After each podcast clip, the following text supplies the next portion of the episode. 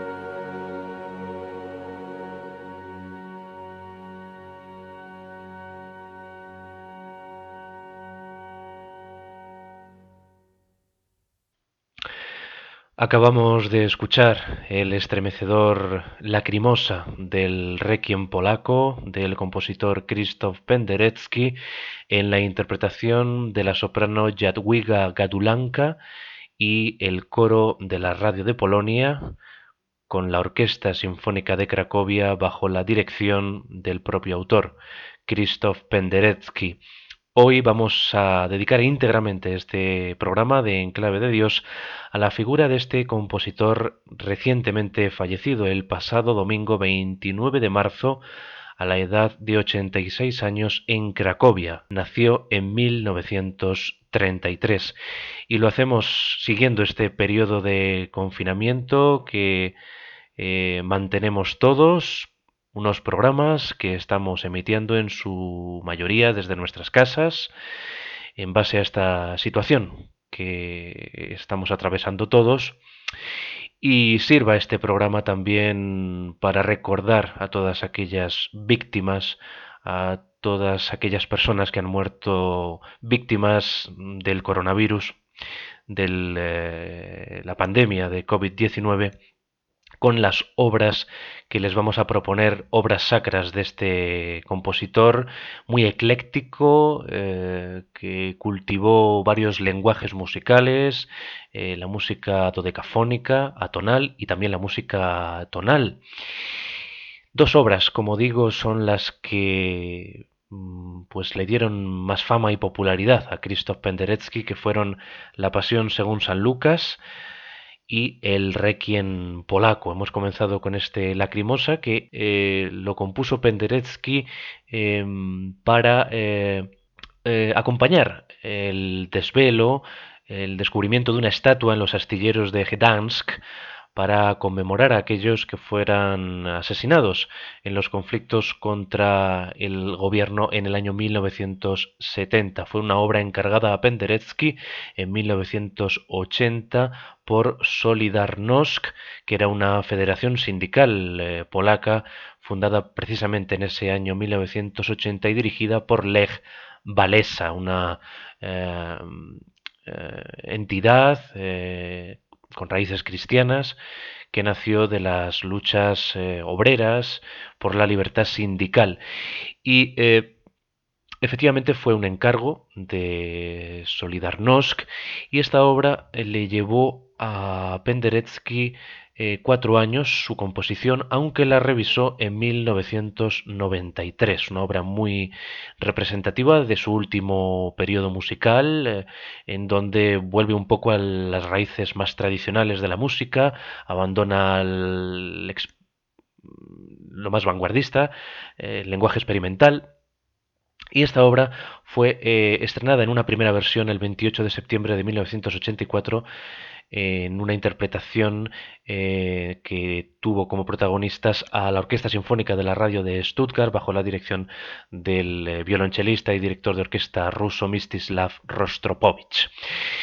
Hay una grabación definitiva que es la que hemos utilizado para escuchar este Lacrimosa mm, de la liturgia, como saben ustedes, del Requiem, de la Misa de Difuntos, una grabación que fue realizada por el propio compositor el 11 de noviembre de 1993 en la capital sueca, en Estocolmo. Es una obra muy particular, tiene 16 movimientos y dura en torno a la hora y media, 90 minutos. Está distribuida para cuatro solistas, coro mixto y una gran orquesta sinfónica. El texto está íntegramente en latín eh, obviamente, como decimos, eh, extraído de la liturgia de la misa de difuntos eh, católica, aunque encontramos un himno tradicional polaco, Sueti Boce. Vamos a recorrer un poco la biografía de este compositor que, como decimos, nació en 1933, estudió con Malawski en el Conservatorio de Cracovia y el mismo año que terminó sus estudios, en 1958, Penderecki fue nombrado profesor de composición. Se le puede considerar como el creador de un nuevo expresionismo musical, para cuyo logro aporta toda la experiencia musical de Occidente. Resultan muy notables en su obra las eh, nuevas posibilidades de utilización de los instrumentos de cuerda y de la voz humana. Siempre estuvo experimentando el eh, compositor con eh, diferentes combinaciones instrumentales, con la voz. Y es el lenguaje experimental más arriesgado que bebe, como digo, de las eh, vanguardias experimentales de los años 50 y 60, pues le tuvo ocupado un tiempo y en los finales de los 70 y toda la década de los 80 y también los 90, por supuesto, pues empezó, como decimos, a cultivar un lenguaje un poco, digamos, híbrido, ¿no? En el que mantiene, eh, pues un poco la experimentación con eh, un lenguaje mucho más eh, tradicional. Vamos a quedarnos con más números de el Requiem polaco, a Polish Requiem en eh, terminología británica de este compositor Penderecki. Vamos a quedarnos ahora con el Agnus Dei. Vamos a cambiar de versión. Vamos a escuchar una versión también sensacional que tuvo lugar en 2003 de este requiem polaco a cargo del el Coro Filarmónico Nacional de Varsovia y la Orquesta Filarmónica Nacional de Varsovia, la capital polaca, todos dirigidos por Anthony Witt. Agnus Dei, esta es eh, la parte en la que nos habla la liturgia católica del Cordero de Dios que quita el pecado del mundo. Escuchemos este Agnus Dei en el que ustedes comprobarán pues esa combinación de lenguajes más eh, modernos, más eh, atonales, con pues eh, la polifonía que bebe del Renacimiento y que también luego lo vamos a comprobar en el Stabat Mater de su Pasión según San Lucas.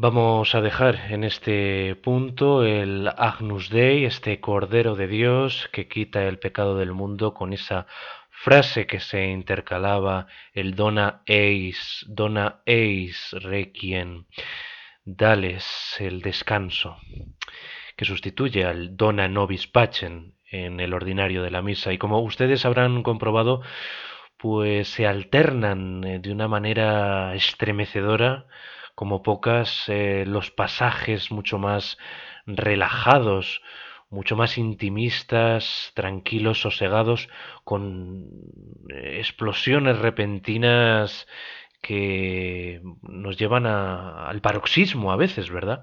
Eh, hay un momento ahí de tensión y de climas máximo, ¿no? Eh, en la parte central de este Agnus Dei del Requiem polaco del compositor Krzysztof Penderecki que estamos homenajeando en este programa de Enclave de Dios en la sintonía de Radio María, programa realizado desde la casa del servidor de ustedes en este periodo de confinamiento que todavía estamos atravesando y homenaje que estamos dedicando a Penderecki por eh, haber fallecido el pasado día 29 de marzo, un compositor que dedicó muchísimo de su producción como católico que era, como cristiano que era, a la música sacra, a la música religiosa. Tiene un corpus de música litúrgica inmenso, siempre con esas características suyas eh, tan propias, eh, eh, atonales, dodecafónicas, como aquí también hemos podido comprobar, aunque ya estamos en una obra de los años 80 en la que él ya abre un poco la veda a la música tonal, a la música más melódica, podemos decir así, siendo demasiado Em, divulgativos usando la palabra mm, melodía o melódico, pero bueno, una música que es más digerible para el gran público, podemos decir, ¿no? La verdad es que es un autor em, muy interesante, hay mucha música de gran calado expresivo como su treno a las víctimas de Hiroshima, que es una obra que le dio una fama y una popularidad enorme a Krzysztof Penderecki en los eh, años 50. Eh, y luego tenemos estas obras pues que mm, revelan la faceta más mística más misticista, podemos decir, ¿no? De, de Penderecki como autores también que cultivaron el minimalismo sacro, aunque bueno, no podemos catalogar a Penderecki de compositor minimalista porque sería muy injusto, no es como Goretzky, que le tuvimos también aquí con motivo de su tercera sinfonía, la Sinfonía de las Lamentaciones, la Sinfonía número 3, eh, y bueno, pues pertenece a la escuela eh, polaca del siglo XX, Penderecki, al igual que Koretsky, aunque bueno, las eh, particularidades estilísticas de cada uno son pues muy diferentes y cada uno pues tenía una manera de expresarse, aunque los dos, como digo, cultivaron mucha música sacra, quizá mucho más Penderecki. Pues seguimos con eh, parte de su biografía. Eh, durante su carrera recibió diferentes premios, entre ellos cuatro Grammys y el Príncipe de Asturias de las Artes en el año 2001. También trabajó con orquestas eh, sinfónicas como director, tanto europeas como norteamericanas. Además de su aportación a la música clásica, Penderecki fue conocido también por sus bandas sonoras, incluidas en películas como El Exorcista, eh, que dirigió William Friedkin, El Resplandor, esa obra cumbre del género de terror psicológico de Stanley Kubrick, o Corazón Salvaje de David Lynch. O sea, la verdad es que su faceta como compositor de bandas sonoras también es muy interesante. ¿no? Vamos a ir con esa pasión según San Lucas que le llevó los años 1962 y 1965 a Christoph Penderecki. Pasio et mors Domini nostri Jesu Christi secundum Lucan. O sea, la pasión y muerte de nuestro Señor Jesucristo según San Lucas. En este atípico jueves santo que en esta noche comenzamos, en esta atípica Semana Santa que estamos eh, mm, viviendo por la situación de pandemia actual, pues eh, qué mejor que poner una obra litúrgica no relacionada con, la pasión de nuestro Señor Jesucristo y una obra que no conoce el gran público. Estamos acostumbradísimos ¿no? a la pasión según San Mateo, a la pasión según San Juan, de Johann Sebastian Bach, pero es que también hay una pasión según San Lucas, y no precisamente de Bach, sino de Penderecki, que escribió eh, entre sus años 62 y 65 y donde intercaló, aparte de los textos del Evangelio de Lucas, otras fuentes como el Stabat Mater. Esta pasión de Penderecki es casi totalmente atonal. Aquí sí que la tonalidad brilla por su ausencia y utiliza unas técnicas musicales extremadamente vanguardistas, eh, aunque no mm, introduce un serialismo integral, sino que simplemente utiliza escalas seriales, atonales, pero no aboga por lo que Pierre Boulez denominó serialismo integral, que es llevar el eh, dodecafonismo y más concretamente el serialismo, a sus máximas consecuencias, eh, serializando, si me permiten el término, todos los parámetros, no solamente el parámetro armónico. Aquí tenemos solamente música atonal, eh, pero mm, eh, con ciertos centros tonales, podemos decir, ¿no? Y el impacto emocional, el impacto espiritual, el impacto expresivo es absoluto en esta pasión según San Lucas. Aunque la música es muy desgarradora, nos habla de la pasión de nuestro Señor Jesucristo en un lenguaje no tonal, es eh, tal el impacto de la emoción que la verdad es que es una obra que llega muchísimo, como vamos a comprobarlo ahora mismo en el Stabat Mater. De hecho, el propio autor dijo de su obra que no me importa cómo la crítica calificará la pasión, si es tradicional o vanguardista. Para mí es simplemente auténtica y esto me basta.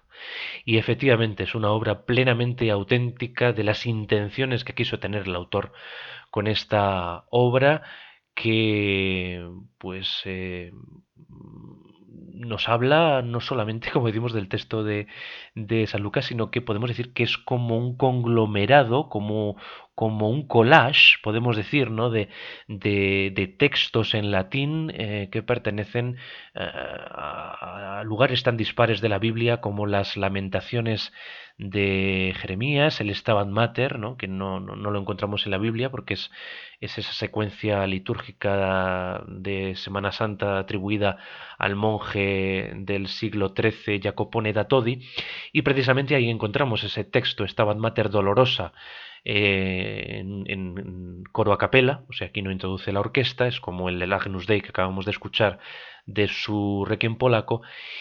Y vamos a escuchar eh, precisamente al principio eh, como si fuera el gregoriano del Stabat Mater, ¿no? el gregoriano que luego él em, lo que hace Penderecki es eh, llevarlo a otro universo expresivo y ya nos introduce la atonalidad, ¿no? Porque pasamos de la tonalidad inicial a otra atonalidad que ya va a ser como eh, el común eh, denominador de toda la, pasión según San Lucas que ya ha sido, ¿no? Porque el Stabat Mater es el número 24 dentro de los 27 números que tiene esta obra, pero vamos, que llama la atención esta pieza simplemente porque ahí introduce ciertos atisbos tonales, ¿no?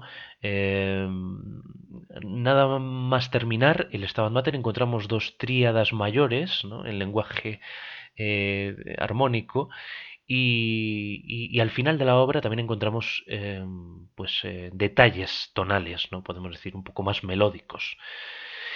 Vamos a quedarnos con este Stabat Mater perteneciente a la Pasión según San Lucas de Penderecki, Stabat Mater Dolorosa, que vamos a escuchar en la interpretación del propio Krzysztof Penderecki con la Orquesta Sinfónica de la Radio Nacional de Varsovia y su coro y el coro de niños de Cracovia.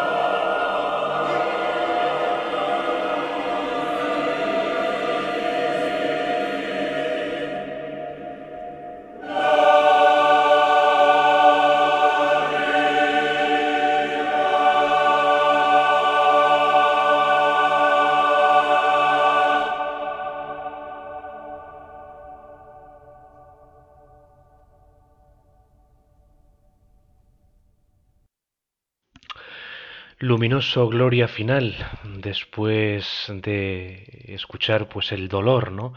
que inspira este texto imaginándonos a la Virgen al pie de la cruz contemplando a su hijo crucificado muerto después pues de ese sufrimiento ¿no?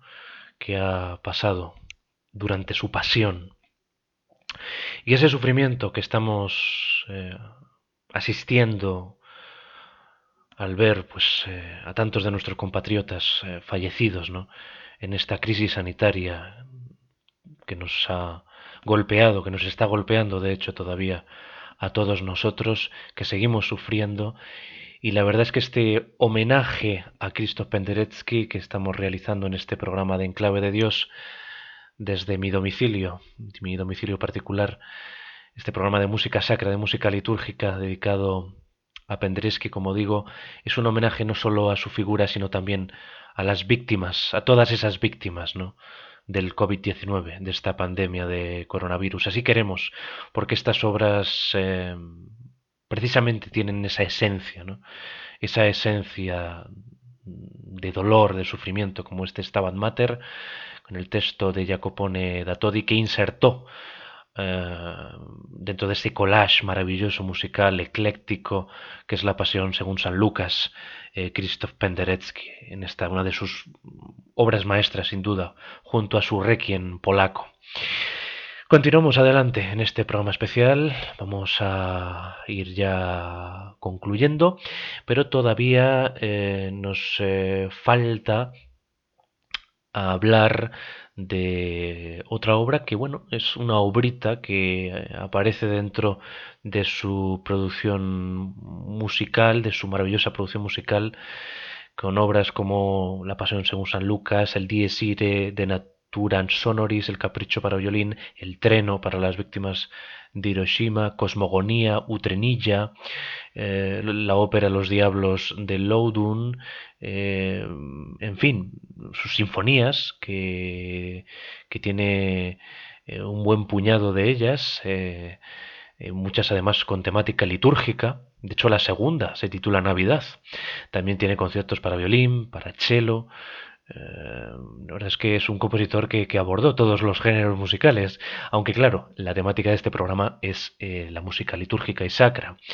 Pues como digo, una obra que, bueno, podría ser una obra menor, pero la verdad es que es una auténtica joya. Es una obra compuesta en 1986 que lleva por título Song of Cherubin, la canción del querubín. Está escrita para coro a capela y pone música a un texto de un himno litúrgico ortodoxo. Es una obra también muy escalofriante, eh, evoca sentimientos de la iglesia antigua, una atmósfera laudatoria, con una intensidad eh, muy, muy comprimida, como es eh, casi marca de la casa, ¿no? En, en Cristo Penderecki, como estamos viendo todos estos coros a capela, ¿no? Está cantada en polaco, es una alabanza de los querubines a clase de ángeles que se encuentra justo debajo de los serafines. Eh, bueno, la verdad es que el trabajo polifónico que aquí hace pues nos acerca a la polifonía de Giovanni Gabrieli, por, por, citar un ejemplo, ¿no? entre esa amalgama de cantos de la Iglesia ortodoxa y la polifonía renacentista italiana, ¿no? Y pues vamos a escucharlo, vamos a escuchar este coro angelical, podemos decir, eh, para que podamos alabar al Rey de todos, ¿no? Hay una parte del texto que dice esto, ¿no? Pues nosotros también vamos a ponernos en, eh, en ese domingo de resurrección ya que le tenemos muy cerca, hoy jueves santo todavía, pero efectivamente vamos a mm, alabar a ese Rey de todos con ese aleluya me van a permitir ustedes que pues pongamos esta pieza aunque tenga un aleluya final, aunque no se pueda poner ningún aleluya en este periodo litúrgico, pero es que tenemos ya, como digo, la, eh, la, vista em, puesta precisamente en el domingo de Pascua, en el domingo de resurrección. Y eh, precisamente ese aleluya tiene unas eh, dimensiones infinitas de espacio y de tiempo.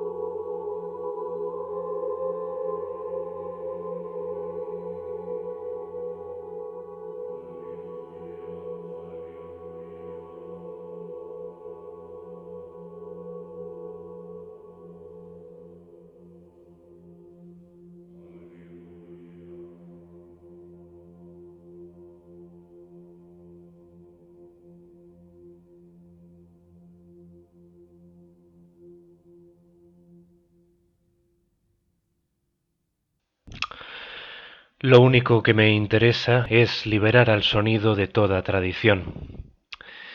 Es lo que aseguró Krzysztof Penderecki cuando compuso su ecléctica pasión según San Lucas en los años 60. Pero nosotros acabamos de escuchar este Song of Cherubim, esta canción del querubín con ese nada convencional aleluya final nada que ver con el júbilo y la alegría de los aleluyas a los que estamos acostumbrados, sino que parece todo lo contrario, ¿verdad? Parece una pieza llena de misterio y de un carácter inquietante enorme. Escuchamos eh, esta interpretación eh, debida a la Tapiola Chamber Choir, el coro de cámara de Tapiola, con Juha Kuivanen a la dirección. Y llegamos ya al final de este programa, este programa homenaje, en primer lugar a Krzysztof Penderecki con motivo de su fallecimiento a los 86 años en Cracovia tras una larga enfermedad, uno de los compositores polacos modernos más importantes, icono del sonorismo de la vanguardia musical polaca y luego posteriormente un gran eh, autor galardonado de una amplísima variedad de obras, como hemos visto, sinfonías, piezas de cámara, eh, música sacra, capela, con acompañamiento, eh, música concertística, en fin, la verdad es que tuvo muchísima variedad en su producción musical. Este compositor, nacido en Devica en 1933, había nacido en el seno de una familia con raíces armenias, alemanas y polacas y se graduó en la famosa Escuela Superior de Música del Estado de Cracovia en el año 58. Allí sería años después profesor y director. Como dijimos, em, ganó cinco Grammys, el galardón UNESCO y dos Prix Italia el Premio Príncipe de Asturias de las Artes en 2001 y la Orden del Mérito de Mónaco. También la distinción francesa de Comandante de la Orden de las Artes y las Letras, el Premio Imperiale japonés y la Orden del Águila Blanca polaca. Nada más y nada menos que por 22 universidades fue doctor honoris causa Krzysztof Penderecki y la verdad es que era un hombre lleno de vitalidad, lleno de ideas para seguir componiendo pero falleció el pasado día 29 de marzo y nos vamos a despedir con una interpretación suya, de nuevo, dirigiendo eh, a la Orquesta eh, Filarmónica de Varsovia, eh, Orquesta Filarmónica Nacional de Varsovia y el coro de Polonia en el Miserere Mei Deus, que está mm, dentro también de la Pasión según San Lucas. está en la primera parte, es el número 12 de la primera parte, de las dos en que se divide. Eh, es esta pasión según San Lucas, es el Salmo 55, eh, versículo 2, eh, Miserere mei, Deus ten piedad de mí, oh Dios, también está escrito a capela. Y deseando que haya sido este programa de su agrado, pues me despido de todos ustedes. Hasta el próximo no sabemos muy bien si desde la casa de un servidor o ya desde los estudios centrales de Radio María en Madrid. Les deseo que pasen lo mejor posible estos días de confinamiento que aún nos quedan toda la fuerza, todo mi ánimo eh, para todas aquellas personas que están pues sufriendo especialmente esta dura situación, sobre todo los que han perdido algún ser querido o tienen algunos eh, enfermos con eh, coronavirus. Este programa de música clásica ya les dije que iba a recorrer algunas piezas que nos hablaban pues del sufrimiento, ¿no? de esas obras que pues eh, estuvieron compuestas en contextos eh, muy difíciles para los autores y la verdad es que el requiem polaco del que hemos escuchado varios fragmentos de Penderecki pues no surge en un momento de especial sufrimiento en la historia de la humanidad, pero eh, eh, se encargó para acompañar una estatua que nos hablaba de unos héroes, eh, unos héroes que fueron asesinados en los conflictos contra el gobierno en el año 70, en, en, Polonia, diez años antes justo. Estábamos en, en la Polonia comunista, ¿no? y con motivo de ese décimo aniversario, pues eh, Solidarnosc le encargó a, a Penderecki esta, esta obra. De hecho, que luego la, amplió cuando falleció el Papa San Juan Pablo II. Eh, nos habla también de, San Maximiliano Kolbe, ese franciscano que, dio su vida en Auschwitz, se cambió por un judío, y también nos habla del cardenal Wyszynski eh, en la tercera parte de ese Requiem, y eh, también de la matanza soviética de Katyn. Y cuando murió San Juan Pablo II, pues eh, compuso Penderecki un final que estuvo dedicado, ¿no? una chacona que estaba dedicado a la figura del el polaco más universal, eh, San Juan Pablo II. Así le definió Krzysztof Penderecki y con este Miserere Mei Deus nos despedimos. Sean felices y mucho ánimo a todos.